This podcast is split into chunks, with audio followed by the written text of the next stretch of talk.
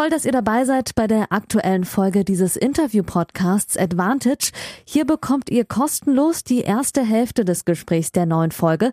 Das Gespräch endet nach der Hälfte des Interviews und das gesamte Interview, das gibt's exklusiv auf der Patreon-Seite dieses Podcasts unter www.patreon.com slash advantagepodcast. Und jetzt viel Spaß beim Hören.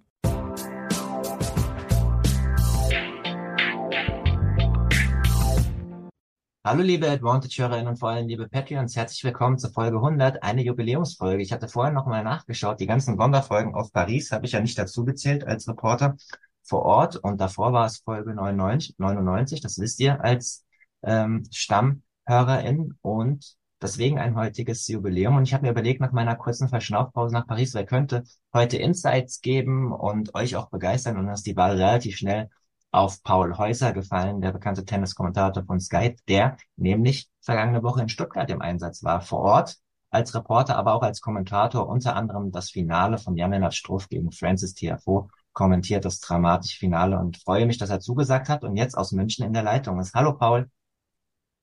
Hallo Janik, Folge 100, was für eine Ehre.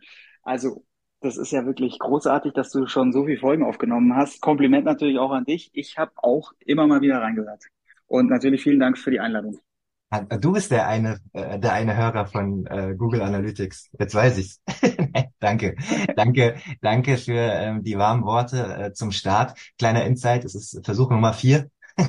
die Technik hat ja. gerade mal ein bisschen gestreikt, aber jetzt hören wir uns gut und ihr hört uns hoffentlich auch. Und wir wollen heute über Tennis reden, über die Rasensaison, über das, was schon passiert ist in, in, in Stuttgart ähm, und was gerade passiert in, in Halle, Berlin und, und Queens, wo Paul auch ähm, bei ein, zwei Turnieren im Einsatz ist, heute aber frei hat. Deswegen ist der Donnerstag der perfekte Tag. Und wir wollen ein bisschen über unseren Job reden und über das, was ansteht in Wimbledon. Ihr wisst das natürlich, Wimbledon, die Rechte liegen bei Sky und Moritz Lang ist immer vor Ort und ein Team aus ähm, richtig guten Kommentatoren ähm, begleitet das für euch, unter anderem auch Paul. Ganz kurz noch, ähm, ich habe ein bisschen vorhin dich natürlich auch nochmal gegoogelt, auch noch ein paar Sachen rausgefunden, Paul, die ich auch noch nicht wusste. Ähm, Jetzt bin ich gespannt. Du siehst jünger aus, deswegen. 84er Jahrgang und in Wien äh, Public Communication ja. studiert und Publizistik und seit 2012 schon bei Sky. Das ist ja das ist ja, ja, schon elf Jahre. Ich wusste nicht, dass du schon so lange da bist. Das äh, äh, ist eine halbe Ewigkeit, oder? Mhm, ja, ja. Schock, äh, wenn man drüber nachdenkt, äh, schockt's mich auch. Ist äh, vor allem für Medienbranche natürlich sehr, sehr lang. Ich habe dort volontiert, also mhm. das klassische Volo gemacht. Vorher, ja, du hast es gesagt, in, in Wien studiert, Public Communication, also es war ein Bachelor, war es Publizistik und Kommunikationswissenschaft, da war Journalismus natürlich auch mit dabei, aber eigentlich war mein Schwerpunkt dann schon mehr auf PR und mit dem Masterstudium war auch noch Journalismus dabei, aber da ging eigentlich dann die Richtung noch mehr so Richtung Kommunikationsmanagement, Richtung PR und da war ich Werkstudent bei Red Bull.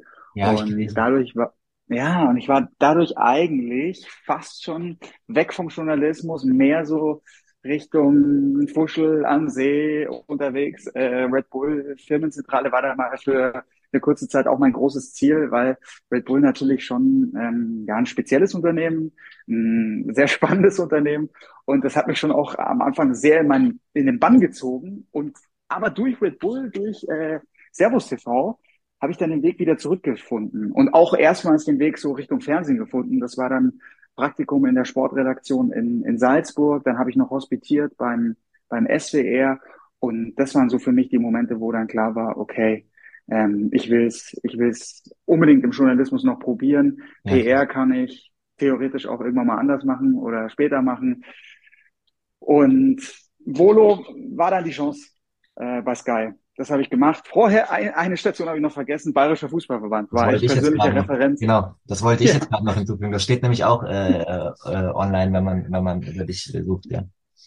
Was hast ja, du da? Ja, da war ich persönlicher Referent des Präsidenten vom oh. damaligen äh, auch DFB-Vizepräsidenten Dr. Rainer Koch.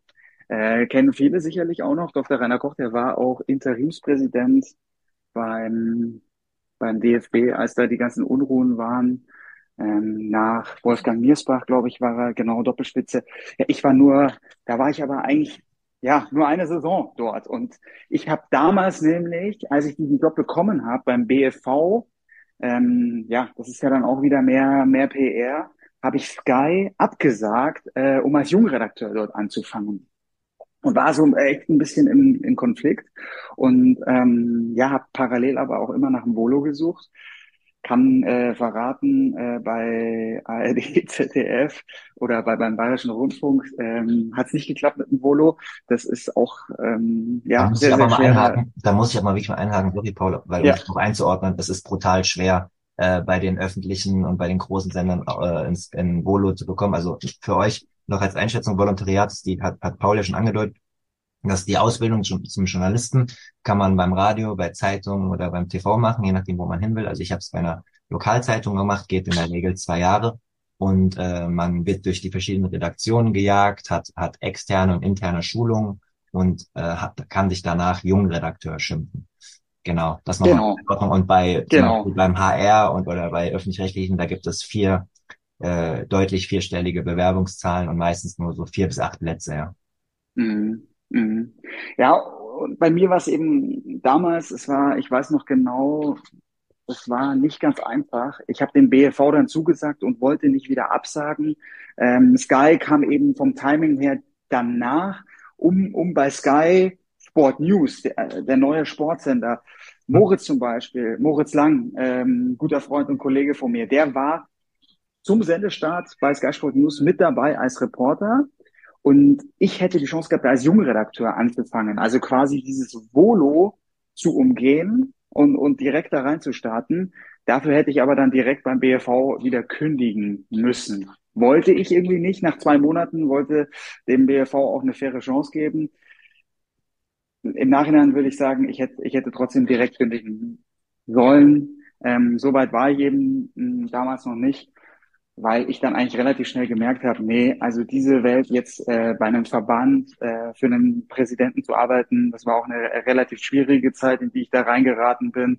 Dr. Rainer Koch ähm, hatte da äh, einige Themen und ja, ich habe sofort gespürt, mich zieht's in den Journalismus. Ich will lieber journalistisch arbeiten. Ich will auch eigentlich, ich habe dieser Chance bei Sky direkt da anzufangen in so einer neuen Nachrichtenredaktion, einer neuen Sportnachrichtenredaktion dass ich das nicht gemacht habe, da habe ich sehr hinterher getrauert. Und dann, wie es so ist manchmal im Leben, ich habe halt eben dann die Chance nochmal bekommen und dann eben mit einem Volontariat. Und das war ja das, was ich ursprünglich immer haben wollte, so eine richtige fundierte journalistische Ausbildung.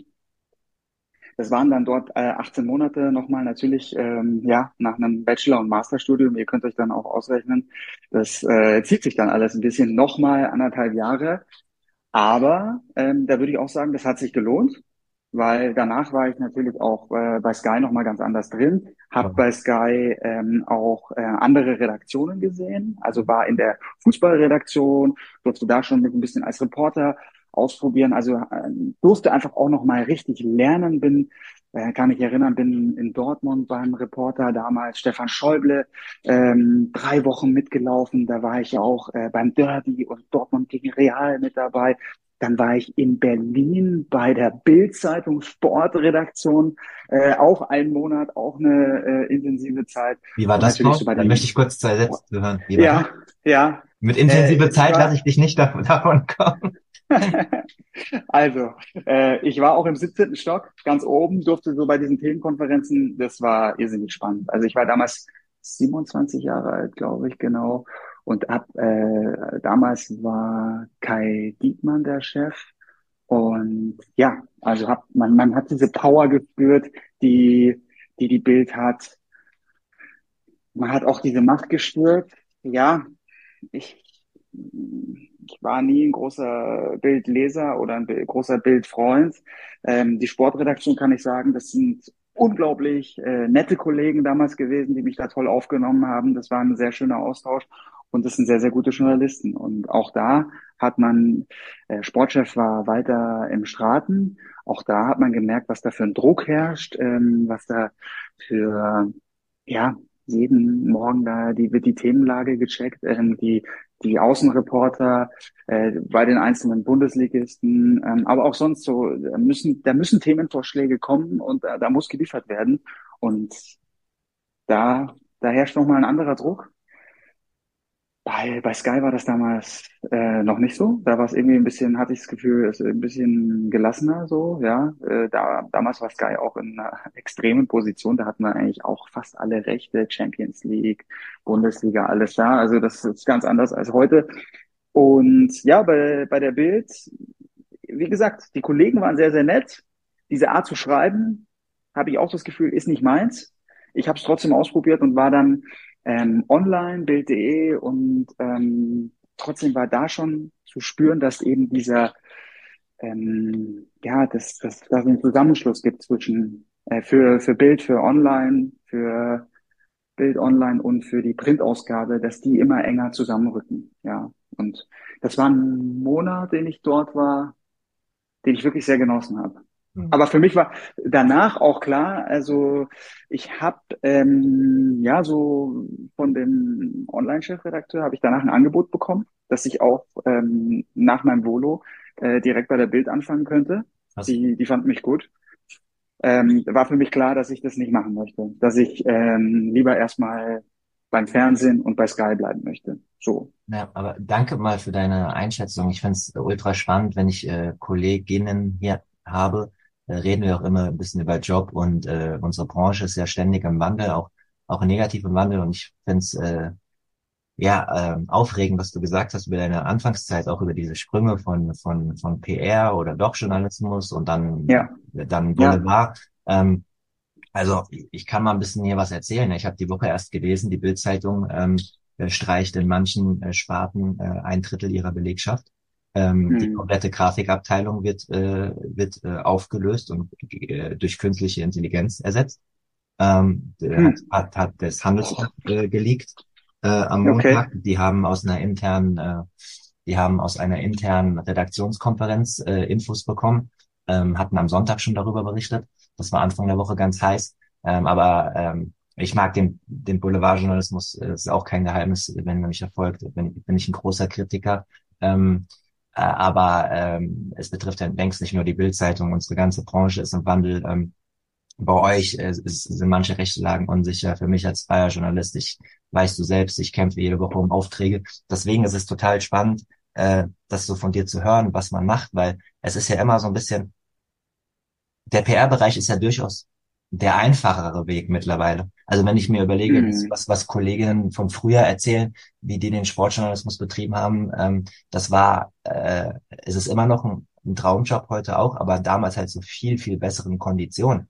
Vor, mhm. vor, der, vor der Digitalisierung und so, da haben die teilweise in Wimbledon einen, einen guten Artikel gelesen und, und äh, mhm. äh, haben sich dann da, äh, nicht gelesen, geschrieben und haben sich dann da in, ähm, mit Hand und Fuß natürlich, aber haben sich dann da mhm. ausruhen können. Heute äh, undenkbar und auch der Druck und so weiter und so fort. Und im PR-Bereich zieht's halt immer, immer viele Leute. Und was ganz, was, was mhm. ganz kritisch ist, ist, dass viele Journalisten ähm, PR-Aufgaben übernehmen, teilweise weil sie es müssen, aus finanziellen Gründen. Mhm. Und da geht mhm. es natürlich dann auch ganz schnell mal in, in, in Unabhängigkeitsfragen. Wir, wir, wir sehen es jetzt in einer anderen Branche, im, im politischen Journalismus gibt es ja die ähm, größere Liste von äh, zumeist öffentlich-rechtlichen Journalisten, die irgendwelche Vorträge gehalten haben äh, für die Bundesregierung oder in der Politik halt und dann teilweise mhm. aber auch über mindestens mal ähnliche Themenfelder berichten. Ne? Das ist äh, mhm. ja in jeder Branche, auch bei uns im Tennisbusiness ja durchaus auch mal schwierig. Ich äh, öffne mich jetzt, das sage ich hier auch mal ganz äh, öffentlich zuerst mal, ich beschäftige mich auch damit, mich teilweise jetzt äh, dafür zu öffnen in Themengebieten, die nicht zu meiner Unabhängigkeit wegnehmen, weil es einfach brutal mhm. schwierig ist finanziell. Ähm, mhm. Deswegen fand ich es total spannend, dass du mal so am Anfang über dein Hin und Her und was will ich denn jetzt eigentlich? Und wenn du sagst, du hast bei der Bildzeitung und du hast für Herrn Koch gearbeitet, das sind ja auch ja. der Bildzeitungschef gelesen, das sind ja auch vorsichtig formuliert große Charaktere mit, wie du schon auch angedeutet hast, mit ständig auch Problemen, die dann durch gute PR behoben werden sollen. Ne? So ja, das ist schon eine krasse Arbeit. Aber umso schöner, ja, dass du, äh, dass du ja, so ich habe jetzt natürlich, ja, äh, genau. Um, um, ich ich habe ein bisschen Glück gehabt, würde ich auch sagen, dass es so bei, bei Sky ähm, mit diesem Volo geklappt hat, ja, weil die haben damals auch bei Sky Sport News, ich war äh, der, die erste Volo-Generation bei, bei dem neuen Sender und da waren wir zu viert. Mhm. Und da haben sich auch damals natürlich sehr, sehr viele beworben. Und ich hatte, glaube natürlich den Vorteil, dass ich eigentlich eine Zusage damals schon als Jungredakteur hatte. Die kannten mich also, aber trotzdem musste ich durch ein Assessment Center gehen. So. Und ja, da brauchst du dann halt auch irgendjemanden, der, der auf dich setzt, ja, brauchst du, äh, ja, da, da hatte ich damals, vor allem Roman Steuer war damals der Senderchef, ähm, dem ich, dem ich da ja sehr viel zu verdanken habe. Der, der fand mich gut. Und ähm, sowas brauchst du, um, um da reinzukommen. Ja, gleichzeitig, ähm, genau, manchmal kann man sich nicht aussuchen. Das ist halt Überhaupt das. Und dann muss man, ja, und dann muss man wirklich, glaube ich, dann ist Flexibilität gefordert.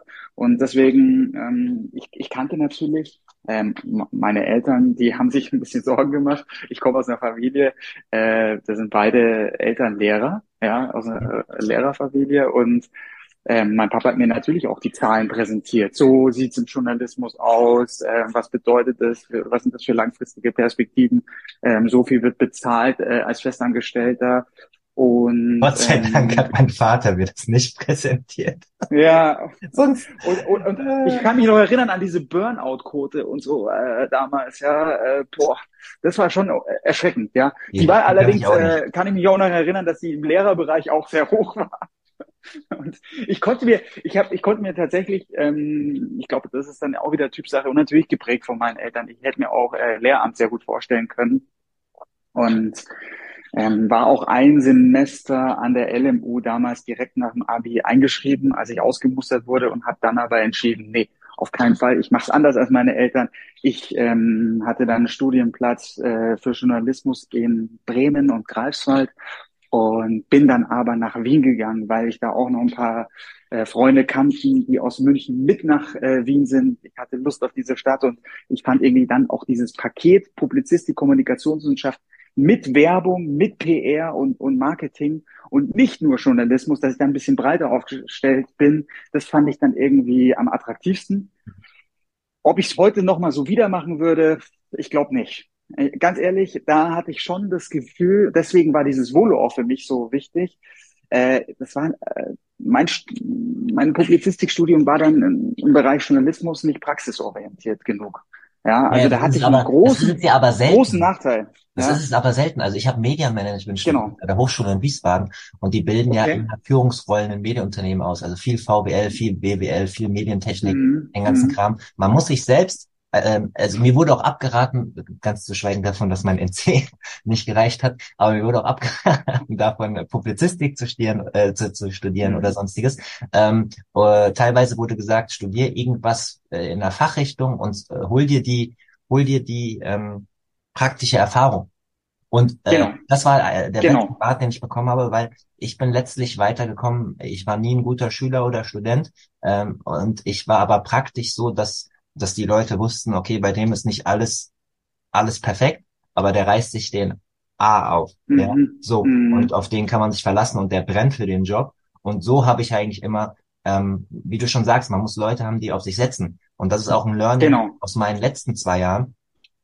Ähm, das mache ich viel zu wenig. Früher Mhm. ähm, habe ich diese Allianzen geschlossen mit Leuten äh, und dass die mich dann auch fördern und so weiter, Mentoren. Ähm, die hatte ich bei Spox, äh, Flo Regelmann, Olli Wittenburg, ja, die haben, die haben mir den Weg geebnet, äh, Sachen gezeigt, haben mir aber auch vertraute Möglichkeiten gegeben. Und ich habe es dann versucht, mit Leistung zurückzubringen. Und dadurch ist ein Bund entstanden, dass die mich auch, dass sie auch mal die schützende Hand vor mich gehalten haben. Aber äh, Mhm. wenn du irgendwie frei bist, da ist niemand, der dir die schützende Hand vor dich, äh, vor irgendjemanden hält. Du fällst. Und äh, Mhm. ich dachte immer, dass es reicht, wenn man dauerhaft gute Arbeit macht. Natürlich ist die nicht immer super gut, da sind auch mal schwächere Abgaben dabei.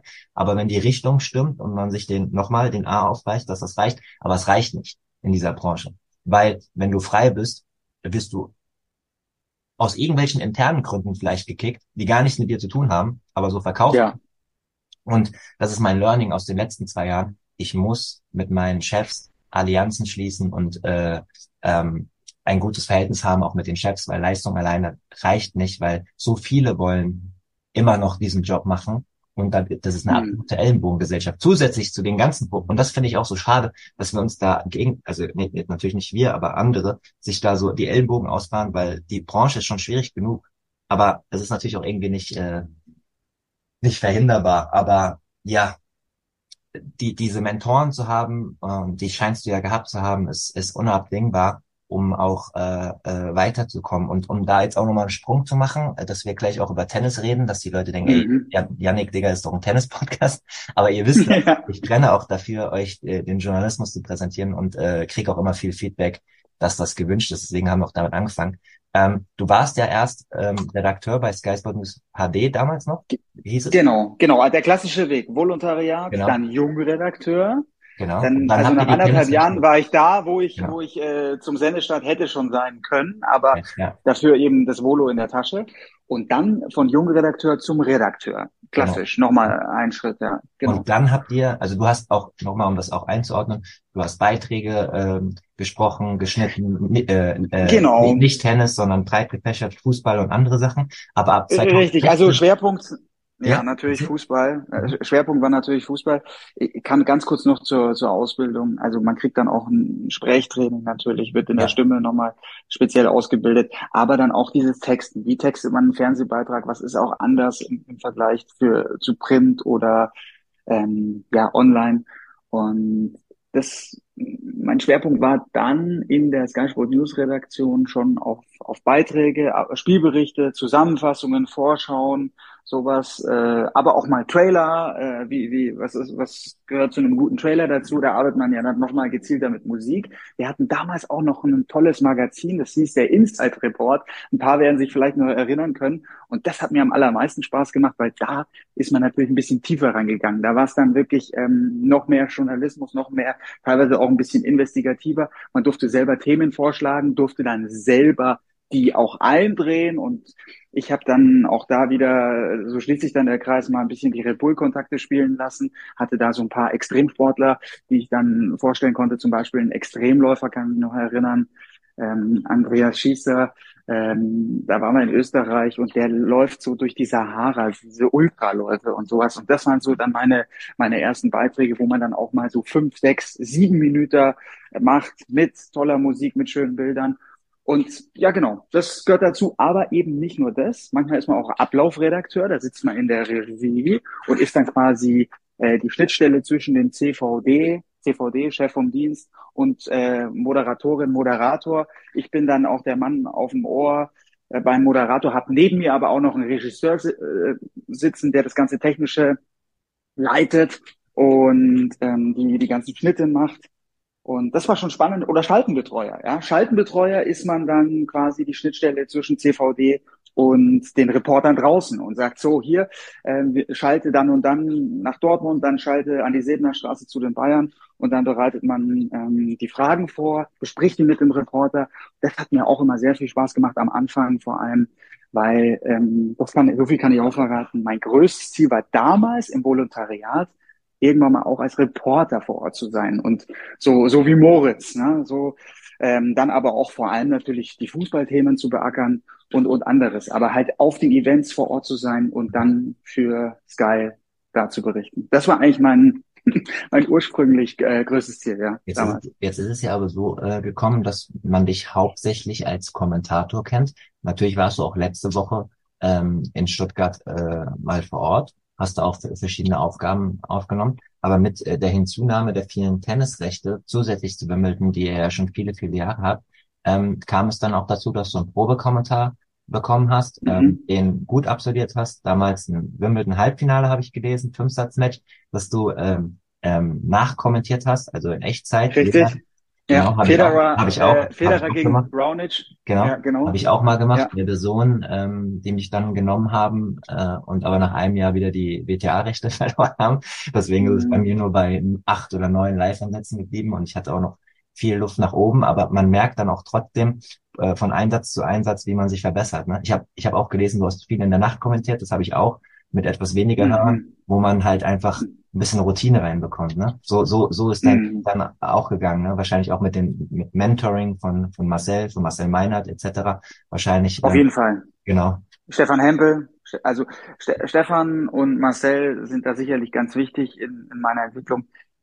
Tennis hat bei Sky, ähm, bei Sky Sport News äh, war ich schon auch immer so der, der Tennisverrückte, das wussten alle, ähm, dass, dass das eigentlich noch mehr meine Sportart ist im Vergleich zum Fußball oder damals war, war man halt gezwungen, sich mit Fußball ganz intensiv auseinanderzusetzen. Deswegen würde ich sagen, das war Fußball und Tennis damals auf Augenhöhe. Und Tennis war eigentlich nur so wirklich Ausnahmezustand, war zwei Wochen im Jahr, weil wir hatten die Wimbledon-Rechte und sonst nichts, ja. keine Live-Rechte am Tennis. Und ich habe dann aber schon äh, für Sky Sport News die Zusammenfassungen US Open, French Open Finale und sowas habe ich immer gern gemacht. Aber das sind dann halt dann so 1,30er Zusammenfassungen und mehr war nicht. Und als dann aber die ATP Tour äh, zu Sky kam, 2017, ab, ab Start 2017, war klar, äh, hier brauchen wir jetzt äh, Live-Kommen, Live-Kommentatoren, die, die sich mit Tennis auskennen. Und ähm, ja, genau, dann war eben dieser angesprochene Probekommentar, das war, glaube ich, schon das Wimbledon-Halbfinale Federer Raonic 2016. Und dann habe ich Bescheid bekommen, ja, du bist dabei als äh, als neuer Tenniskommentator und kriegst da die Chance. Und ja, dann war ich aber schon noch damals fest angestellt bei Sky Sport News und war dann in so einer Zwischenrolle. Das hieß damals ein Sky Sport, also ich war Sky Sport News Redakteur, der dann immer für, für das Tennis ausgeliehen wurde. Und erst, ja, 2020, erst 2020 war dann klar, ich wechsle die Redaktion, ich wechsle von Sky Sport News zu dem Bereich Other Sports. Also alles außer Fußball quasi, heißt bei uns Other Sports. Da gehört eben Formel 1, Tennis, Handball, Golf und so noch dazu. Und dann war ich in dieser Redaktion und war dann schwerpunktmäßig für Tennis zuständig als Kommentator in erster Linie. Das ist schon so immer noch mein Kernaufgabengebiet, aber eben nicht nur, sondern ich mache auch viel Organisation drumherum, betreue die 250er Turniere, das ist alles äh, passt. Und da kommentieren wir ja größtenteils nicht, sondern da läuft es einfach nur mit englischem Kommentar. Aber ja, kümmere mich dann auch äh, manchmal um Beiträge und, und gebe ihr einfach redaktionellen Input. Da mag und, ich gerade mal, da mag ich gerade mal ja, bei rein. thematisch passt einhaken. Ähm, du weißt das und ihr HörerInnen wisst das ja auch, man kann eigene Fragen äh, einsenden äh, bei diesem ja. hörerfinanzierten Podcast über Patreon, ähm, www.patreon com slash advantage podcast könnt ihr diesen Podcast unterstützen. Geht bei zwei Euro im Monat los. Ab fünf Euro im Monat bekommt ihr jede Woche eine Folge zuerst und in ganzer Länge. Zwei, drei Tage später geht dann die Folge in 60 bis 70 Prozent Länge überall for free online auf Spotify, Apple und bei allen Pod äh, Podcast-Anbietern, die ihr kennt. Und ab dem sieben Euro Pledge könnt ihr eigene Fragen äh, ähm, ein binden. Und das hat die Petra auch unter anderem gemacht. Die kennst du auch. Äh, ganz verrückter Tennisfan, positiv verrückt, ähm, die auch oft auf. Ja, kenne ich gut. Genau. Und genau. Äh, legendär, CC Weißenhorn. Ja, genau. genau, auch eine gute Instagram-Seite. Und ähm, sie hat ähm, gefragt, ich, ich kenne, glaube ich, die Antwort, aber du kannst es mal ein bisschen aufbröseln, ob du festangestellt oder selbstständig bist, du? Genau. Also immer noch festangestellt. Ähm, sogar, ja, genau ähm, ja seit dem nach dem Volo seitdem fest angestellt, weil das Volo war natürlich befristet.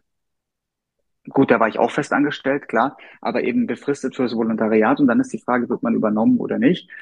Bei uns wurden äh, alle vier Volontäre ähm, damals übernommen, aber von diesen vier von damals bin ich wirklich, ja, bin ich Last Man Standing, der ähm, letzte Mohikaner, weil die anderen, ähm, zwei sind zu The Zone, beziehungsweise einer jetzt auch freiberuflich, ähm, der andere, den kennt ihr äh, für, die, für die Fußballfans, äh, die kennen den sicher, Mario Riga, der kommentiert äh, da ganz klasse bei The Zone, vor allem Serie A, ganz, ja genau, das ist sein Baby. Und ähm, das war Mario eben, der andere war Martin Gräfe und Inga Ortmann ähm, auch noch mit dabei. Die hat dann als Reporterin äh, für uns als freie Reporterin äh, gearbeitet. Genau. Das waren die vier damals.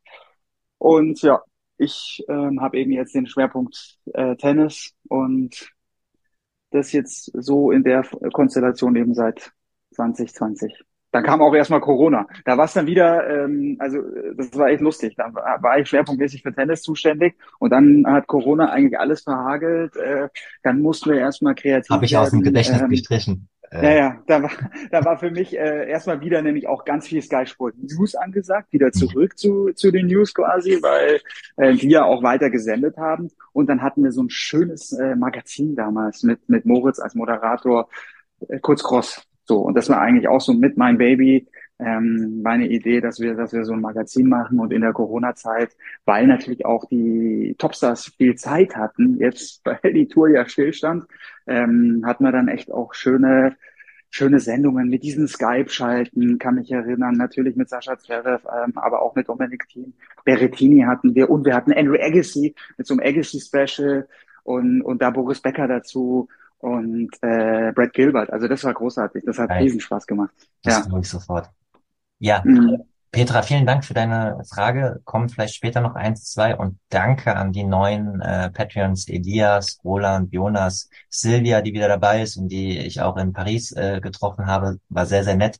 Ähm, danke für deine Unterstützung auch an Justin, ähm, an die Kerstin, den Dominik und den Stefan. Vielen Dank für eure Unterstützung. Wir sind momentan bei 53. Ihr müsst euch das mal vorstellen als wir äh, äh, Mitte Februar, als ich wieder intensiver angefangen habe nach Australien, waren wir äh, runter auf äh, 34. Deswegen vielen, vielen Dank, äh, bedeutet mir sehr viel.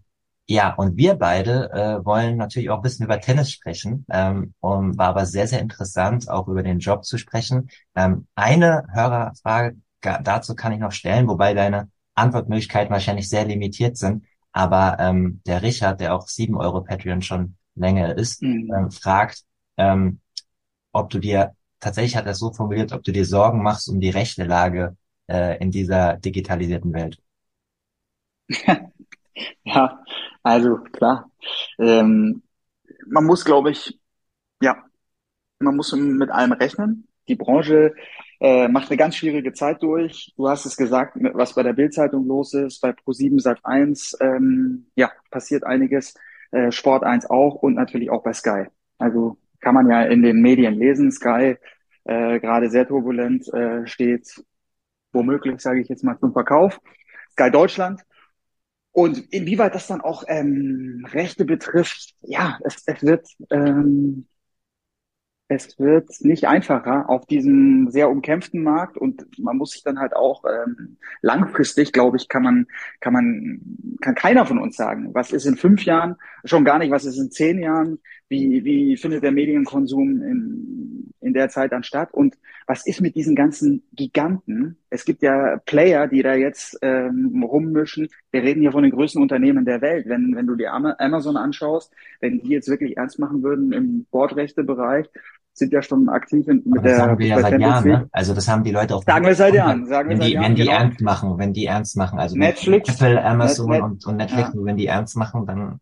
Genau, genau. Also erstmal die die größten Unternehmen der Welt, das sind äh, Google, Amazon, ähm, ja und und Apple natürlich, klar. Ähm, die sind alle auch in den Medien. Google mit mit mit YouTube äh, kann gut sein, dass äh, irgendwann mal auch äh, Tennisturniere auf YouTube laufen. Kann gut sein, dass Apple reingeht. Amazon war ja schon ganz aktiv in UK. Ich kann mich erinnern, die hatten die ATP Tour Amazon Prime und, und ja, auch ja, US Open und andere Turniere. Haben dann auch viel ähm, über Teams gemacht, ja. Weil genau, ja da scheint jetzt wieder einen Schritt zurückzugehen. Also ich glaube, die, die verlängern nicht, äh, war jetzt mein Stand. Ja, und dann äh, Netflix äh, macht so tolle Dokus, also äh, genieße ich sehr äh, die Dokus, die, die Netflix macht, aber da munkelt man natürlich auch, dass sie dann irgendwann mal in, in den Live-Sport-Bereich reingehen. Und deswegen kann keiner sagen, wie es weitergeht und man muss, wir sind da nur ein Spielball, ne? Man muss, äh, da haben wir es wieder, äh, was du eingangs gesagt hast, Yannick, ähm, höchst, höchst flexibel muss man bleiben, ja. Voll. So geht's, glaube ich, nicht anders aktuell. Danke, dass du trotzdem die Frage beantwortet hast. Es ist auch, äh, auch subjektiv äh, nicht einfach. Fakt ist, jetzt steht erstmal äh, Wimbledon vor der Tür und Stuttgart war. Darüber wollen wir jetzt reden.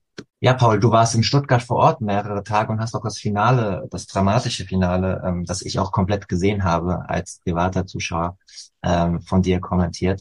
Äh, hast du dich schon erholt von diesem Finale, auch wenn es jetzt schon fünf Tage her ist? Ja, ja, habe ich. Ähm, das war ein tolles Finale, äh, enormes Niveau. Ich bleib auch so in der Nachbetrachtung dabei. Struffi, Jan-Lennart Struff hat es nicht verloren, sondern Tiafo hat es gewonnen. Also das war große Klasse und ich glaube, auch da konnte man nochmal gut erkennen, wie sich Jan-Lennart Struff irre weiterentwickelt hat, was der nochmal für einen Sprung gemacht hat, denn ich glaube in der Vergangenheit, da wäre er dann irgendwo vielleicht äh, eingeknickt. Er hat so gut dann auch in diesen längeren Rallyes dagegen gehalten, ist stabil geblieben. Hashtag ist, Matchball. Äh, Hashtag Matchball, auch da genau.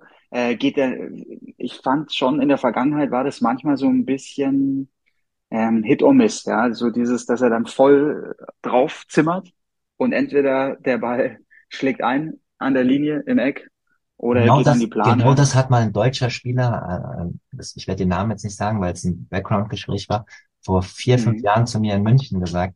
Der hat halt gesagt. Über Jan Dennis Schruff. Genau, ja? über Jan Dennis Schruff. Der hat halt gesagt, Zitat, äh, wenn sein A-Spiel kommt, pff, was willst du da machen? Äh, ganz klar, ja. Top 25, da siehst du im Training aus, ganz, ganz alt. Aber wenn das halt nicht kommt, dann ist es nicht gut genug. Das hat er halt in so einem äh, Off-Record-Gespräch gesagt um das mal so ein bisschen. Ja, und das hat man aber immer wieder, das gar nicht mal off-record, äh, Dominik Thiem kann ich mich erinnern, hatte gesagt, der Strophi, der Strophi, der spielt so schnell im Training. Also das hat man immer wieder gehört, dass der, dass der ein Trainingsweltmeister ist, dass der auch Zverev im Training schon geschlagen hat und, und Team auch mal äh, so richtig auseinandergenommen hat. Und ähm, ja, der Team war, Domi war, war so begeistert gesagt, es gibt kaum einen, der so schnell spielt wie, wie der Strophi.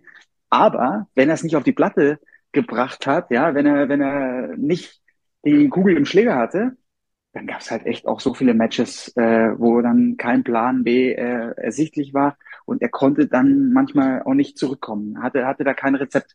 Und da ist was passiert. Ich finde, er ist in, mit der Beinarbeit, ähm, klar, dieses Explosive hat er immer schon, aber er ist irgendwie nochmal geschmeidiger geworden, auch in der Defensive und hat, hat irgendwie so eine, ja, be beliebtes Wort natürlich auch unter uns Kommentatoren, hat so eine Resilienz. Er hat so eine Zähigkeit, so eine Widerstandskraft, die war früher nicht so da, hatte ich das Gefühl, wie, wie ja, jetzt. Kann ich bestätigen, Und, ja. Das ist auch ja, so, so äh, ich habe ich hab ihn ja in Paris auch äh, interviewt für die Frankfurter Allgemeine Zeitung, zwei Tage vor Turnierbeginn, ähm, nach dem Madrid-Hype natürlich, auch wenn es dann in Paris äh, gegen einen sehr guten Gegen Gegner ist. Äh, Jan Struff ist ja der König der schlechten Auslosung als mm, besetzter Spieler ja, einen der, also ähm, einen der drei Spieler bekommen, die du umgesetzt nicht haben willst. Der, äh, der Tscheche, ähm, na hilf mir kurz, der Name. Lehečka, Lehečka, genau, Le Lehečka, ja, war im Race auf ja. äh, unter den ersten 20. Ähm, ja. und, dann kriegst du ihn in der ersten Runde. Ist halt undankbar, adweb.de, sage ich mal so ein bisschen. Aber, aber ja. ich kann das komplett bestätigen, auch, auch der Eindruck im Interview.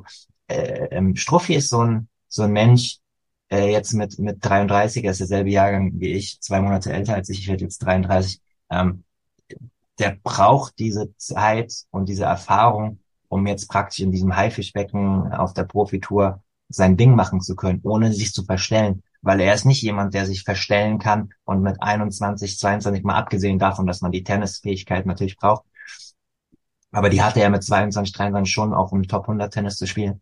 Mit 23, glaube ich, das erste Mal in die Top 100 gekommen ähm, der braucht das Vertrauen zu sich und zu seiner Umgebung, zu allem, das zeigt ja auch sein Umfeld. Und jetzt halt in einem, in einem Alter, wo er mit sich und allem im Rein ist, ich merke das an mir ja selbst auch, fallen halt die Dinge einfacher und das ist bei ihm so. Und eine Sache noch dazu auch, ich habe gestern, das sein, der hatte das letzte Erstrundenmatch in Halle. Ich habe äh, ja.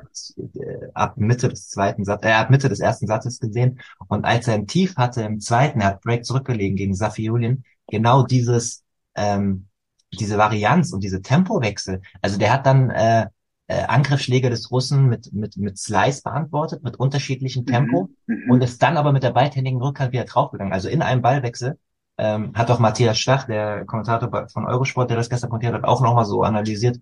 Ähm, möchte mhm. nicht mit fremden Federn schmücken, aber mir ist es auch aufgefallen. Ähm, das war so nicht da auch unter Drucksituationen mhm. nicht da. Und ich weiß, ja. kannst du vielleicht mal, um nochmal auf Stuttgart zurückzukommen, du warst ja auch vor Ort, ob du diese Eindrücke da so äh, äh bestätigen kannst, beziehungsweise was du für Eindrücke von Struffi vor Ort bekommen hast. Ja, also ganz fokussiert auch, war, war toll. Wir waren in der Pressekonferenz, auch Moritz und ich zusammen waren dort. Und dann hat er auch erzählt, wie sehr er das genießt, wenn die Familie da ist. Also er hatte dort Henry, sein Sohn und dann auch noch, ich glaube, Tochter, genau, ist jetzt zweite Kind. Und dann ist aber auch seine Mama mit dabei und es ist alles natürlich schon darauf ausgerichtet, dass er dann den optimalen Schlaf bekommt. Am liebsten wird er natürlich bei den Kindern schlafen. Er schläft aber dann schon in einem separaten Zimmer. Ähm, Henry schläft bei der Oma und ähm, die ganz Kleine schläft bei der Mama. Aber natürlich kann er trotzdem immer wieder dann in diesen freien Stunden Zeit mit der Familie verbringen. Und das gibt ihm irgendwie auch nochmal, also das ist sicherlich auch ganz wichtig in seiner Entwicklung, ähm, mit, mit der Familie, das, das hat ihm sicherlich auch, vielleicht gibt ihm das auch eine gewisse Gelassenheit manchmal. Es gibt einfach Wichtigeres als dann so ein, so ein Tennismatch. Äh, klar ist so eine Niederlage immer bitter, aber ich glaube, ähm, die Kinder und, und ähm, seine Freundin geben ihm da sicherlich auch dann irgendwie wieder, wieder Kraft und, und Auftrieb. Und es ist einfach was passiert mit ihm, diese Verletzungspause, glaube ich, hat er auch optimal genutzt im letzten Jahr. Er hat sich ja den Zeder gebrochen und selbst verschuldet, weil er sich so geärgert hat in Miami, da ein Match gegen Pedro Martinez gegen die Bande getreten hat und war deswegen ja vor, komplett. Man stelle sich vor, das würde, äh, das, das wäre Zverev passiert. Äh, ja, was da für ein negativer Shitstorm. Ähm, ja, ja, genau, genau. Da siehst du, was Image ausmacht auch. Ja, er hatte vorher keine gute Strähne, da lief es nicht gut, aber und dann die komplette Sandplatzsaison verpasst, aber dann ich fand auch Wimbledon äh, war der letztes Jahr schon so stark wieder, dieses Match gegen Carlos Alcaraz, erste mhm. Runde, mhm. da hatte äh, Alcaraz am Rande der Niederlage, im fünften knapp verloren. Und ja, die Ergebnisse jetzt, ähm, das ist ja alles, das ist kein Zufall, das ist so hart erarbeitet. Ähm, ganz wichtig sicherlich da auch Carsten Ariens und Uwe Litschke, sein sein Fitness- und Physiotrainer in, in Personalunion, die sind ja schon auch so lange zusammen. Das passt. Äh, ja, da zeigt man auch wieder, dass so eine, so eine gewisse langfristige Zusammenarbeit, dass, dass das einfach funktionieren kann, wenn wenn stimmig ist. Marvin Nettoschil, äh, wahrscheinlich auch nochmal ganz wichtig, so ein zusätzlicher Coach, der dann noch dazugekommen ist, der ja auch Madrid da war, der hat dann vielleicht nochmal eine ganz andere äh, Ansprache, aber es ist beeindruckend, wie, wie fit Struff mit 33 Jahren dasteht. Ich glaube, der hat auch äh, körperlich äh, wenig Themen, äh, wenig Zipperlein. So die, jeder hat immer äh, so ein bisschen was, aber ich sehe keinen Grund, warum der jetzt nicht die nächsten Jahre da noch voll mitmischen kann. Und jetzt hat er eben auch mental nochmal eine andere Stabilität, glaubt dran und man darf eben nicht vergessen, der ist jetzt wirklich diese Ochsentour gegangen. Der musste Challenger ganz viel spielen, hat da natürlich viel gewonnen, Selbstvertrauen. Du, ich habe ihn gesehen, ich habe ihn gesehen auf ja. dem Außencourt in, in New York beim News Open letztes Jahr, mhm. Quali, zweite Runde raus mhm. gegen den Franzosen. Äh, mhm. Name fällt mir sogar nicht mal gerade ein. Das zeigt auch, äh, ist jetzt kein, äh, auch wenn wir Quali äh, Top-Top-Spieler spielen. Das hat er mir mhm. auch in Australien dann in dem Podcast bestätigt, in Melbourne. Da saßen mhm. 34 Grad ähm, nach überstandener Quali dann. Da hat er mir auch mhm. äh, on the record, aber auch off the record hat gesagt, hey, das ist halt einfach kein kein Zuckerschlecken äh, hier in der Quali mhm. äh, zu spielen. Und er war ja. mega froh, ähm, dass und da war ja Platz 164. Ja, ja, da kommt er her. Und da, da hat er die Quali, und da hat er die Quali gepackt. Aber ähm, ich würde den, den Approach auch nochmal ein bisschen so anders machen. Also mal völlig egal ist, ob er das drei Monate hält, neun Monate hält, zwei Saisons hält oder jetzt bis zum Ende seiner Karriere da oben mit mich, der muss es jetzt genießen. Und das tut er auch genau. im Fokus. Und äh, die, er hat ja dieses positive Image, weil er halt nun mal sich nicht verstellt und ein netter Kerl ist. Mhm. Und die Menschen ihn lieben. Ähm, da kannst du vielleicht auch nochmal sagen, nach den ja. Tage ist er wahrscheinlich trotzdem äh, mit Liebe behäuft worden in Stuttgart, oder? Ja, total. Ja. Total. Und ja, es ist schon ein irgendwo, es war verdient für Tiafo. Ich habe es gesagt, er hat's gewonnen. Der war großartig. Ja, er war seit zwei und drei war ja ein bisschen ein bisschen stabiler außerhalb vom Type. Genau. Muss schon sagen. Und aber du merkst natürlich, halt was der für einen Touch hat, der Tiafo, ne? Was ja. der, was der für Möglichkeiten auch hat. Ähm, trickreich und äh, ja, vielleicht eine, eine Spur nochmal variabler. Und auch vom Mindset hast du aber gemerkt, Tiafo war auch einer, der in der Vergangenheit auch mal so seine seine Hängerphasen hatte, der ist so konsequent geblieben und ja, aber hat kein Break geschafft gegen Struff. Ja, ja, der hat das jetzt. Gestern hat er laufen lassen. Genau, nee, pass auf, er hat es genau so gemacht. Er, er, er wollte diese Top Ten. Der hat sich komplett fokussiert. Ich habe ja auch das äh, Viersatzspiel in Paris vor Ort gesehen. Äh, zweieinhalb Sätze äh, in der Pressetribüne, ansonsten unten in den Katakomben. Da waren ja gegen Zverev auch diese Auf- und Abs da, ja. Also bei allem Respekt mhm. vor, vor, vor Zverevs Leistung ähm, dass er seine, sein Halbfinale bestätigt hat, dass er die Punkte verteidigt hat und so weiter. Mhm. Aber mit mentaler Stärke und auf dem Niveau bleibend hätte er das gewonnen. Und er war auch komplett devastated danach in der PK, gesagt, ich hab's hier ähm, aus der Hand gegeben. Ähm, und dafür ist er ja, hast du ja auch im Live-Kommentar, glaube ich, gesagt, bekannt. Aber mit diesem totalen Ziel, Top Ten Turniersieg, konnte er da Mhm. ne, Mhm. bei kompletter Ja. Hitze und deutschen Publikum Ja. konnte er das Ja. komplett fokussiert machen. Gestern zweite Runde gegen ähm, Korda. gegen, gegen Korda ähm, hat er im Mhm. zweiten Platz laufen lassen. Ich habe es gesehen. Okay. Äh, ich habe es nicht gesehen. Ja. ja, äh, da war der Akku halt einfach leer. Also er hat jetzt nicht, äh, der hat Okay. jetzt nicht getankt, aber ähm, Ja. sag mal so, er ist jetzt nicht äh, zu den Returns gesprungen wie gegen Struff. Ja. Hundertprozentig nicht. Ähm, und ja, das ist einfach so schade. Ich sag, wenn man eine Sache, Ja. wir wollen auch gar nicht drauf rumhalten, aber eine Sache kann man kritisieren, Ja, sag. in einem Tweet formuliert. Ähm, Im letzten Tiebreak hat er Mini-Break gehabt, einen Mini-Break, und hat dann Mhm. beide Aufschläge verloren, äh, wo der Mhm. Aufschlag nicht kam und da kam der Return direkt vor die Füße. Ich weiß, Ja. Jetzt sagen alle, ja, Janik, du hast leicht reden. Hundertprozentig habe ich leicht reden. Ähm, aber wenn er da halt den Aufschlag hält, mit ersten Aufschlag, marschiert er da durch. Mhm. Aber nach diesen beiden Aufschlägen war natürlich das Niveau auch wieder super und er hat sich nichts vorzuwerfen und ich unterschreibe 1000%ig, was du gesagt hast. Ähm, er hat es nicht verloren, sondern TFO hat es gewonnen. Und deswegen hat er sich auch außer diesen zwei Aufschlägen vielleicht nichts vorzuwerfen. Ja. ja. Und, und so eng ist das dann eben beieinander. Und auf Rasen finde ich da manchmal noch mehr. Also da, da rückt dann diese Weltelite noch enger Voll das zusammen. lächerlich. Also, also ganz ehrlich, das ist manchmal voll Glück auch, vor allem im Timebreak. ja, äh, schau, schau dir den Matchball an, äh, wie Tiafo den noch rüberzaubert. Das ist natürlich auch große Klasse. Das ist Weltklasse. Das war sensationell auch von er den, den Smash da antizipiert und, und Profi hat für eine. Millisekunde gedacht, dass das reicht, Ja, den Smash bekommen Und dann- und war dann komplett Genau. irritiert, dass er da noch hinrennen muss. Das war die Millisekunde, wo er da ja, nicht mehr hinkam. Genau. Für alle, die es nicht gesehen haben, bei YouTube nochmal eingeben, Matchball Tiafo gegen Stroh äh, in Stuttgart. Das war wirklich ein, so ein cooler Matchball. Oder einfach Und auf da bin ich seiner auch voll Insta-Seite. Äh, Ja, oder so. Genau. Wie, ist, wie heißt deine Genau, da Instagram-Seite nochmal genau? Pa pa Paolo Carrebe oder so? Meine Instagram-Seite. Ja. Ja, damit ich jetzt nichts Falsches erzähle, schaue ich selber nochmal. Ähm, ja, heißt ähm, Paul Häuser.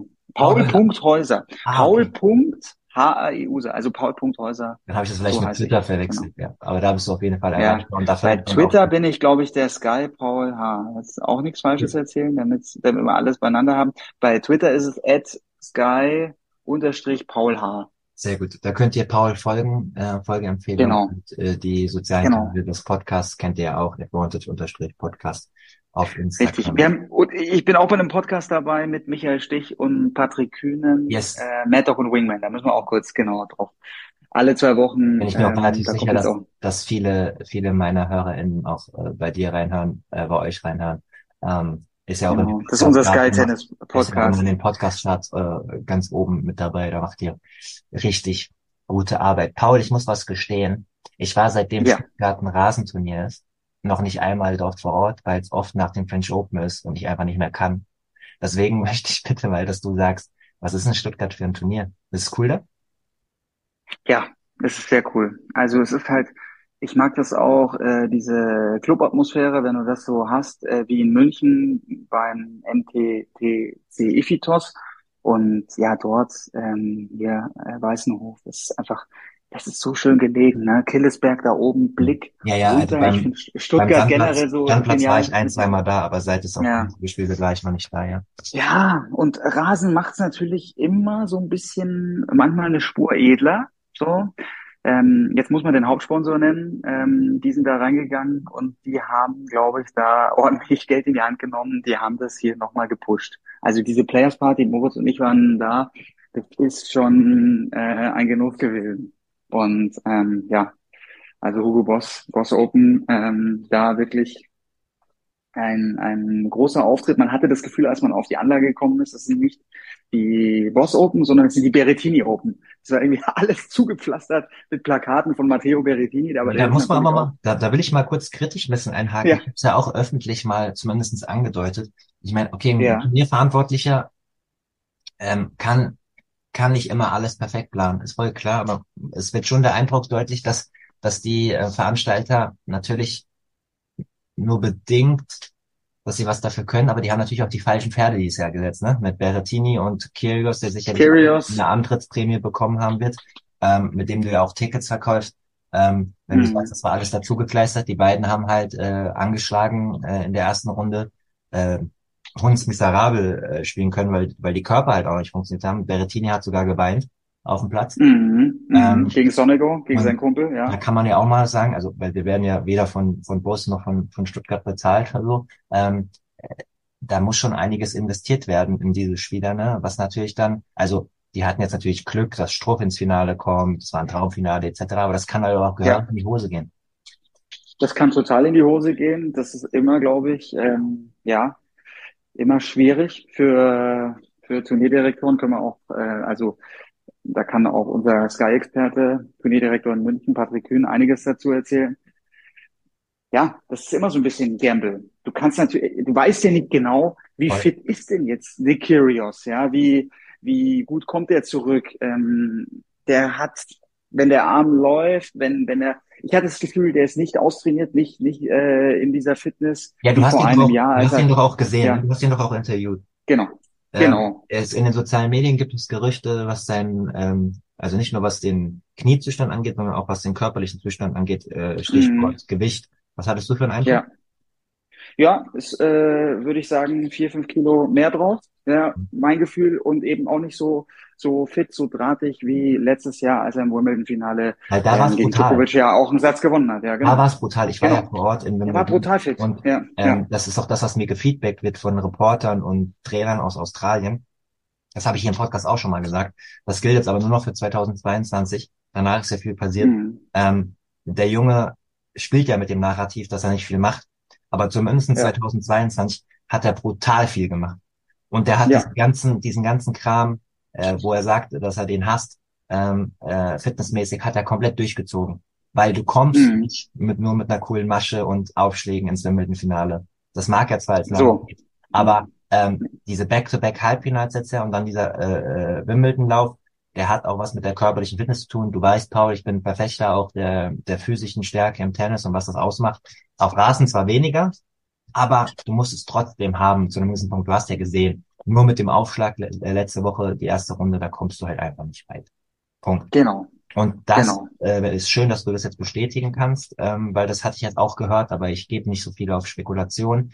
Es wirkt am Fernsehen ein bisschen so, ja. Ja, nee, der war, der war auch platt im zweiten Satz und vielleicht waren auch wieder Kniebeschwerden dabei. Ähm, er hat jetzt Halle rausgezogen. Ja, ne? ja, also das Halt, hundertprozentig ja. äh, Knieprobleme. Und Berrettini hat Queens rausgezogen. Ähm, also ja, bei Berrettini muss man sich, finde ich, auch große Sorgen machen. Der ist ständig, hat er irgendwas, ständig verletzt. Das ist so schade. Der ist ein richtig großer Pechvogel. Ey, der hat Wimbledon so stark gespielt, auch damals vor zwei Jahren, als er im Voll. Finale gegen Djokovic war. Das, Und Djokovic letztes Jahr-. Ja, Zwei und seiner größten, Jahr. zwei seiner größten Richtig. äh, ähm, Und wir Gefährdungen sind genau. nicht sind nicht in der Lage, ähm, kompetitiv Richtig. Tennis zu spielen gerade. Genau. Und bei Berrettini darf man auch nicht vergessen, was da ähm, letztes Jahr war. Da gewinnt er Stuttgart und er gewinnt Queens. Ist, ist, hat so einen guten Lauf, so eine gute Form. Und kurz vorm Turnierstart Wimbledon Covid. Und er hätte ja gar nicht rausziehen müssen, hätte äh, mit Corona auch spielen dürfen. Ja, Ja. aber ja, ich glaube, er hatte eben keinen milden Verlauf, sondern ihm ging es wirklich schlecht. Raus, äh, musste rausziehen und ganz bitter, weil da wäre er in einer noch besseren Verfassung gewesen, glaube ich, jetzt mit mit einem Jahr äh, mehr Erfahrung und, und dem Wimbledon-Finale aus dem Jahr zuvor. Und das war, das war schon ganz bitter für, für Berrettini. Aber nochmal ganz kurz zu Stuttgart zurück. Also man hat dort auch gespürt, Struff ist dieser, ähm, ist ein Publikumsliebling, den alle können sich irgendwie auf, auf Struffi einigen. Ja. Der wurde transportiert und, und er, er konnte damit umgehen, weil er einfach diese Form hatte. Vielleicht hat es auch natürlich geholfen, dass er French Open früh raus äh, ist und dann ein bisschen mehr Zeit hatte, sich vorzubereiten, zu regenerieren. Und ja, ich, natürlich war das jetzt irgendwo ein Downer, dass er das Finale dann so knapp verliert. Aber ich glaube, alle spüren auch, hey, wenn er so weitermacht, die Chance, dass er endlich ein Turnier gewinnt, dass er seinen Premieren-Turniersieg auf der Tour feiert, die wird wiederkommen. Dann, dann wird das schon noch klappen. Und jetzt ist er Halle, äh, du hast gesagt, äh, reife Leistung gegen Safjulin. gegen den Russen. Warum soll er nicht in Halle auch noch ein bisschen weiter mitmischen? Ich Und im Race sagen. steht er auch so gut da, äh, genauso wie Sascha Zverev. Also die Perspektiven sind eigentlich gerade äh, richtig gut im, im deutschen Herrentennis, wenn wir uns äh, Strophi und, und Zverev anschauen. Ja. Für euch als Info, wir nehmen Donnerstag Nachmittag auf, es ist gerade 13.37 Uhr und äh, Struff ist ab 14.15 angesetzt gegen Bublik. Äh, momentan auf Center Court Sonego gegen Sinner. Sonego hat den ersten Satz im Tiebreak gewonnen gegen Yannick Sinner. Mhm. Ich glaube trotzdem, dass Sinner das noch drehen kann. Also die werden noch ein bisschen beschäftigt sein ähm, heute. Ja. Äh, Hanfmann heute um, noch im Einsatz, aber das interessiert euch nicht, weil wenn ihr hört, ist das schon wieder ähm, Geschichte. Ähm, um Stuttgart abzuschließen, ähm, gibt es gibt es einen Punkt, der dir besonders gut gefallen hat und einen Punkt, wo du sagst, okay, da ähm, das kann man verbessern aus journalistischer Sicht oder aus Zuschauersicht ähm, oder das, was dir einfach äh, so einfällt. Sowohl positiv als auch negativ oder vielleicht gibt es auch nichts Negatives. Weil mm, ja, ich hatte schon so zwei, drei Momente, Matches, wo ich mir gedacht habe, jetzt wünsche ich mir, dass der Center Court ein bisschen voller ist, dass man da vielleicht nochmal, aber das ist wirklich schwierig, dass man dann so Aktionen bringt, ähm, Kids Day, dass man einfach, ich habe das Gefühl, die Tickets sind sehr, sehr teuer. Mhm. So. Für, also, also klar, Halbfinale, Halbfinale, Finale war, genau, ja, Weindorfer Motion Group, das ist sehr, ja, sehr teuer. Sind ja, da würde ich mir einfach noch mehr Aktionen wünschen. Ja, mhm. das, das wäre jetzt so der, aber ansonsten, das Drumherum ist große Klasse, was dann halt, äh, wenn man, wenn man auf der Anlage ist, also mir hat besonders gut dieser Kolosseum-Chord gefallen. Das ist so der zweite Chord und das hat wirklich dann auch nochmal, du hast dann diesen Blick runter auf, auf Stuttgart und da, da waren eben dann diese Steinsitze, ähm, ja, wirklich so ein bisschen Kolosseum-Feeling. Und dann hat er natürlich mit diesem Rasen, es sah unglaublich toll aus. Also dort habe ich ein paar Doppelmatches gesehen mit Kevin Krawitz und Tim Pütz. Fand ich, fand ich sehr, sehr lässig. Und ja, auch ich durfte zum ersten Mal selber auf Rasen spielen. Das war, das war natürlich eine ganz besondere Geschichte. Endlich sprichst du es an. Endlich. Das hat Moritz, Moritz hat's eingetütet. Moritz hat Du und Michael Becher. Äh, ähm, also ja, du bist ja selbst ein ambitionierter Tennisspieler. Ähm, Petra wollte auch wissen. Ja, die einen sagen so. Ne, was für eine LK du hast. Petra wollte wissen, was du ja. für eine LK hast weiß es nicht genau. Ich tippe auf 22 oder 23, also ganz schlecht, weil ich ganz äh, selten spiele, weil ich mich jetzt auch nicht um die LK kümmere.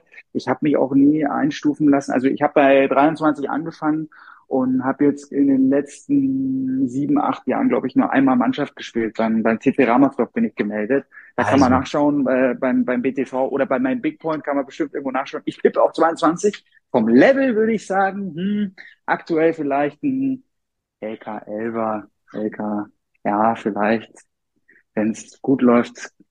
Also einstellig bin ich nicht, würde ich sagen. Aber so LK 11, 12, so um den Dreh äh, bewege ich mich. Also, Man sieht sie leider in dem Video. Nee, jetzt warte, jetzt pass auf, jetzt lass mich lass ja, mich mal für, für, für, für dich retten hier, ja? Also, liebe Advantage-Hörerin, ich bin ja für meine investigative Art bekannt und für meine kritische Art. Und ich habe mir dieses Video angeschaut und ich muss sagen, Paul, ich bin positiv überrascht und vor allem, du hast nie Du weißt doch, was ich für ein Liebhaber der einhändigen Rückhand bin. Warum hast du mir nie gesagt, dass du das einhändig spielst? Das sieht ja wunderschön ja. aus. Ja, also meine großen Helden waren natürlich, als ich angefangen habe mit Tennis, Stefan Edberg war mein, mein größter Hero. War, auch deswegen spielst du einhändig, also es hat keine technischen Deswegen spiele ich, Vorbilder. ja, okay. das, deswegen spiele ich einhändig, wollte immer einhändig spielen. Und ähm, Michael Stich natürlich, muss ich nennen, unser Mad Dog, äh, Michael Stich und äh, Boris Becker, klar. Deswegen, äh, ich, dann war später mein Hero äh, Gustavo Kürten. Äh, unfassbar geile einhändige Rückhand auch. Und das hat's dann nochmal bestärkt. Ich hatte schon so eine Phase, wo ich das Gefühl hatte, boah, ich habe unglaubliche Nachteile mit dieser einhändigen Rückhand, weil die bei mir auch gar nicht so so gut ist, finde ich. Also da, das ist schon klar mein äh, schwächerer Schlag. Und ist wenn egal, Hauptsache sieht schön aus.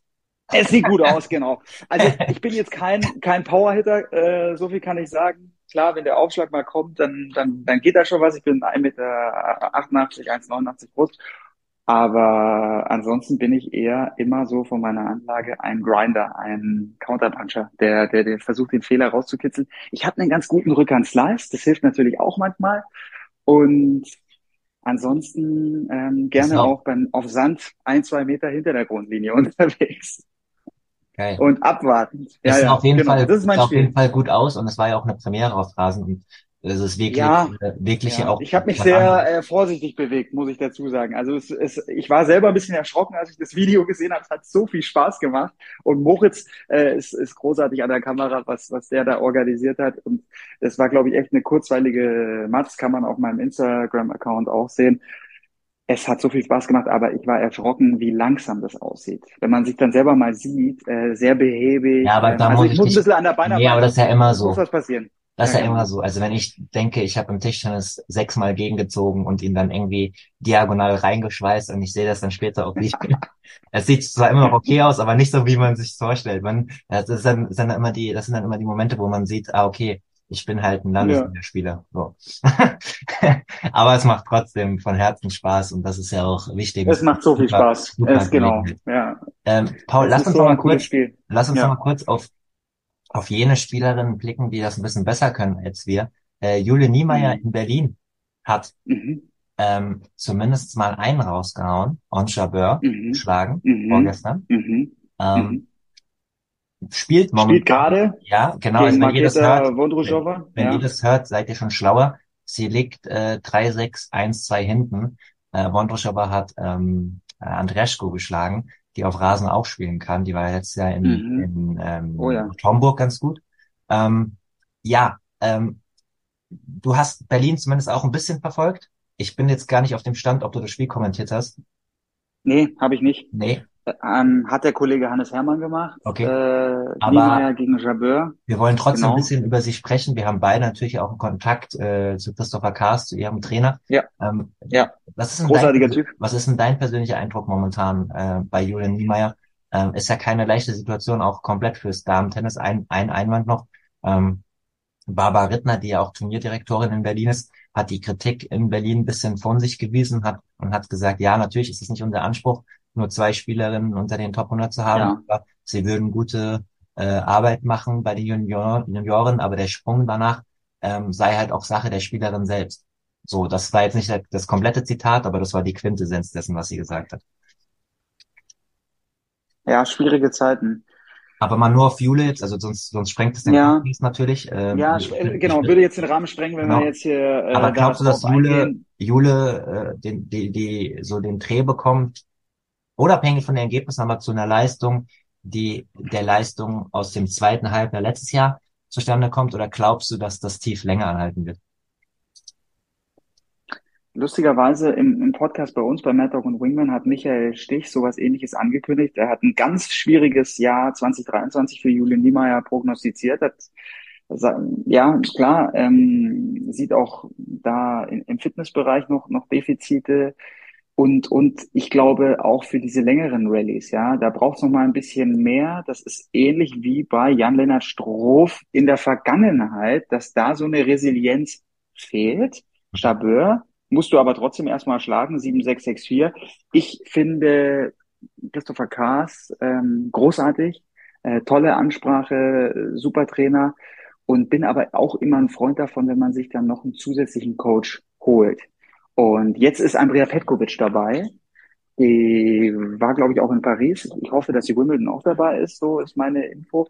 Die wird vom DTB gestellt. Die ist für Noma. Noma Ja, ja, genau. Die, die hat ja eine offizielle, die hat ja eine offizielle Mentoring-Rolle jetzt. Ähm, Genau. da kann ich kurz mal einhaken. Also was ich gehört habe, Ja. ähm, dass das Schöne ist, dass wir jetzt hier keinem auf, auf die Füße treten. Äh, der Podcast ist ja unabhängig und so weiter. Also was ich gehört habe, ist, dass Porsche da mit drinsteckt, finanziell. Mhm. Und ähm, Mhm. was ja, also ist ja auch völlig okay, ist ja eine gute Sache, weil die Franzosen machen das ja nur, Ex-Profis im Verband Mhm. einbauen. Ja. Und, Und das und, ist super. und, Ja. und, und Nachwuchsspieler pushen, auch wenn die Franzosen jetzt auch seit 40 Jahren nicht unbedingt ähm, Grand Slam-Sieger, zumindest den Män- Männern in Paris jetzt produziert haben, aber sie machen, sie haben ja trotzdem in der Breite sehr, sehr viele gute Spieler. In der Breite großartig. Ja. Genau. Äh, das, da gehört ja auch dann einfach mal Glück dazu. Und Andrea Petkovic ist jetzt offizielle Men äh, in Mentoring-Rolle, saß in Berlin auch in der Box, äh, war in Mhm. Stuttgart dabei ähm, und äh, ich habe sie auch äh, schlendern sehen mit ihrem Freund äh, in Paris. Äh, also die hat Mhm. Trainingseinheiten auch mit mit den Nachwuchsspielerinnen gemacht. Ähm, Mhm. Ella Seidel, von ihr halte ich auch sehr viel. Die hat leider erste Runde verloren gegen, aber scheiß Auslosung auch gegen, ähm, gegen die starke Russin, die das auch dann gewonnen hat, die Australien und Paris gewonnen hat. Ähm, die sollte sich auch auf die, die wollte unbedingt mhm. noch ein gutes Resultat bei den Juniorinnen haben, glaube ich, für ihr Ego auch. Aber sie ist eigentlich auch schon bereit, um auf den kleineren Turnieren bei den Damen Erfolge zu feiern. Das ist eine gute, mhm. gute Spielerin. Aber ähm, der Fitnessfaktor, also ich weiß, dass ähm, ähm, Christopher Kaas, die arbeiten ja auch mit mit mit mit dem ähm, mit dem guten Physio zusammen und, und seiner Frau. Sag mir, hilf mir gerade mal nochmal bei den Namen. Äh, Moritz, äh, Moritz sag ich schon. Äh, Paul ähm, ähm. aus aus aus aus ähm, aus Regensburg, das Team. Ich glaube. Ja, Zittel, Florian Zittelsberger. Genau, ja, natürlich, genau. Er und, und seine Früher Frau bei Jule Görges, genau. Genau, er und seine Frau ähm, sind mhm. äh, involviert. Die waren auch auf der Nordamerika-Reise vor dem Billie Jean, Cup, äh, Billie Jean King Cup dabei. Ähm, äh, Jule probiert auch viel ähm, Yoga aus mit, mit der Frau, hat mir Kasi mhm. gesagt, ich möchte nicht die schützende Hand darüber halten, aber ich möchte zumindest mal sagen, weil es geht jetzt ja in die Richtung, dass viele sagen, ja, Fitness und Körperbau äh, sind ein Problem. Ähm, zwei Sachen dazu. Ähm, jeder Körper ist ja auch anders äh, und hat mit gewissen Sachen äh, zu kämpfen, was einem gut tut und was einem nicht gut tut. Ähm, ich, ich, was ich höre, ist, dass sie auf jeden Fall professionell trainiert und dass es ja. vielleicht auch mal eine Zeit lang dauert, bis dieser Körper sich darauf einstellt. Ähm, deswegen möchte ich da noch nichts Kritisches sagen. Ähm, was natürlich auch eine Sache sein kann, ist, wenn man da vom Körperbau was verändert, was dann auch das auf die Schlaghärte geht und so, da möchte ich dem Team noch Zeit geben. Aber wenn da langfristig, also sagen wir mal so, wenn wir jetzt nächstes Jahr reden würden und da ist es immer noch so auf der Stelle, dann muss man da auf jeden Fall mal kritisch dann vielleicht äh, werden. Aber ich, ich bin jemand, weißt du, in, in der heutigen Zeit auch mit verschiedenen Körperbau und man weiß nicht, in welcher Situation ähm, die Person steckt und so. Ich, das ist, das ist schon ein sehr sensibles Thema. Aber man, Ganz schwierig. Man sieht ja. es natürlich auch ein bisschen. Auch On Chabeur hat ja nach ihrer Verletzung Probleme auch ähm, die ist natürlich super durchtrainiert. Die ist mal die Treppe vor mir in Paris ho äh, hochgelaufen nach einer Pressekonferenz. Ähm, also Waden, äh, Waden, Muskulatur. so muskulö muskulös sind und so weiter. Man unterschätzt es ja auch ein bisschen. Also auch zum Beispiel bei Stan Wawrinka äh, hieß es ja früher auch immer, ja, der hat vielleicht einen Bierbauch und so. Ja, habt ihr den schon mal, habt ihr den schon nee, mal ohne nee. T-Shirt gesehen? Ey, da ist ja. nichts mit Bierbauch, ja. So, aber äh, ich, ich möchte ihr noch ein bisschen Zeit. Ja, und Wawrika ist ein sehr guter Vergleich, äh, finde ich, weil das ist schon eine Qualität, die Jule Niemeyer hat. Und ich glaube, da, das kann auch ganz schnell wiederkommen. Sie hat diese Möglichkeit, die ihre Gegnerin wirklich vom Platz zu schlagen, so mit ihrer Power. Und auch die Großen. Und ähm, das kann Wimbledon, wenn die angeknipst ist, wenn sie dieses Vertrauen hat, das kann auch echt wiederkommen. Wir dürfen nicht vergessen, was sie für tolle Matches schon hatte, wie sie gegen Sviontek auch mal. Dann anderthalb Sätze waren es zwar am Ende nur, aber sie hat mitgehalten mit Sviontek. Und Wawrinka, der war auch so einer, der konnte, also das ist ja unvergessen, was der schon geleistet hat, wie er Djokovic damals im French Open Finale wirklich weggeprügelt hat äh, in, in so einem Endspiel. Und in der Hose ja, da, da, ja, und das, das willst du natürlich, diese Power willst du auf keinen Fall verlieren bei Julian Niemeyer. Ja, das, und das, da hat sie schon Qualitäten. Natürlich muss man aber, ähm, wenn man jetzt nur aufs Ranking schaut, Nummer 120, raus aus dem Top 100, das ist schon enttäuschend äh, von der Entwicklung. Aber die, ich, ich sehe ähm, viele positive Tendenzen. Jetzt der Sieg gegen Jabeur. Sie hat sich hier durch die Quali gekämpft. Ähm, zwar das ist aber auch eine Sache, Paul, da muss ich noch mal ganz kurz ja. sagen. Äh, ja, wir Punkt. Weil im, ja. im Patreon-Teil, das werden nicht mehr allzu viele hören, aber vielleicht werde ich es auch nochmal äh, öffentlich sagen. Es geht nicht. Wir haben so wenig deutsche Turniere. Es geht nicht, ja. dass du die deutschen Spielerinnen ähm, durch die Quali äh, beißen lässt oder eine Wildcard für die Quali noch nur gibst. Äh, ich weiß, ich weiß, da ist viel Geld drin. Äh, in Stuttgart. Ja, kann ich gleich was zu sagen. Ja. In, in, Stuttgart beim Porsche Grand Prix und auch in Berlin äh, mit mit dem mit dem ähm, Matratzensponsor. Ähm, äh, hm. die, die, die, die, die, die holen natürlich die großen Spielerinnen und die und die Hauptfelder sind begrenzt. Aber hm. Und das gilt ja auch für die Männer. Wir haben so wenig Turniere, wir haben so viel, wenig äh, Challenger-Turniere äh, und und ITF-Turniere in Deutschland. Wenn du das mit Spanien, Italien und Frankreich vergleichst, ist ja ein Witz. Ja. Das ist ein Witz. Du musst, das ist ein großer musst, Nachteil. Du musst Seidel, du musst Noma Noah Akukue, du musst Niemeyer, du musst die pushen und dann die nächste Generation musst du auch pushen und die musst du in die Quali setzen. Du musst drei Deutsche äh, fix im Hauptfeld haben. Ich habe großen Respekt vor Sabine Lesicki, die arbeitet richtig hart. Ich habe sie in Stuttgart auch gesehen äh, im April in der Quali gegen Petra Matic. Ähm, das ist schon wieder okay. Und sie ist, sieht mhm. auch nicht drahtig aus und so. Und ich verstehe das auch als Lokalmatatorin und so weiter. Äh, und mhm. ich verstehe auch, dass das schwierig ist. Ja, also auch an Frau Rittner und so gerichtet. Ich weiß, dass es das schwierig ist, allen gerecht zu werden mit den Sponsoren und so. Aber wir, wir müssen uns da was überlegen, weil, weil wenn wir dort die Spielerin nicht ähm, Punkte machen lassen oder ihnen die Chance geben, was ist denn, wenn sie vorher im Publikum auszusehen, die erste gewinnen und pushen? Und das gibt dann einen Push. Ja, das ähm, ja. hat schon ganz andere Karrieren angekurbelt. Unterschreibe ich komplett. Es ist nur einfach, also. Das war der erste frei zugängliche Teil der neuen Folge. Die zweite Hälfte hört ihr exklusiv auf der Patreon-Seite www.patreon.com slash advantage podcast. Dort könnt ihr mit einem kleinen monatlichen Beitrag dafür sorgen, dass es diese langen, unabhängigen Interviews ohne Werbung regelmäßig gibt und unterstützt zudem Yannicks unabhängige Arbeit als freier Journalist im Tennis-Doping- und Sportpolitikbereich.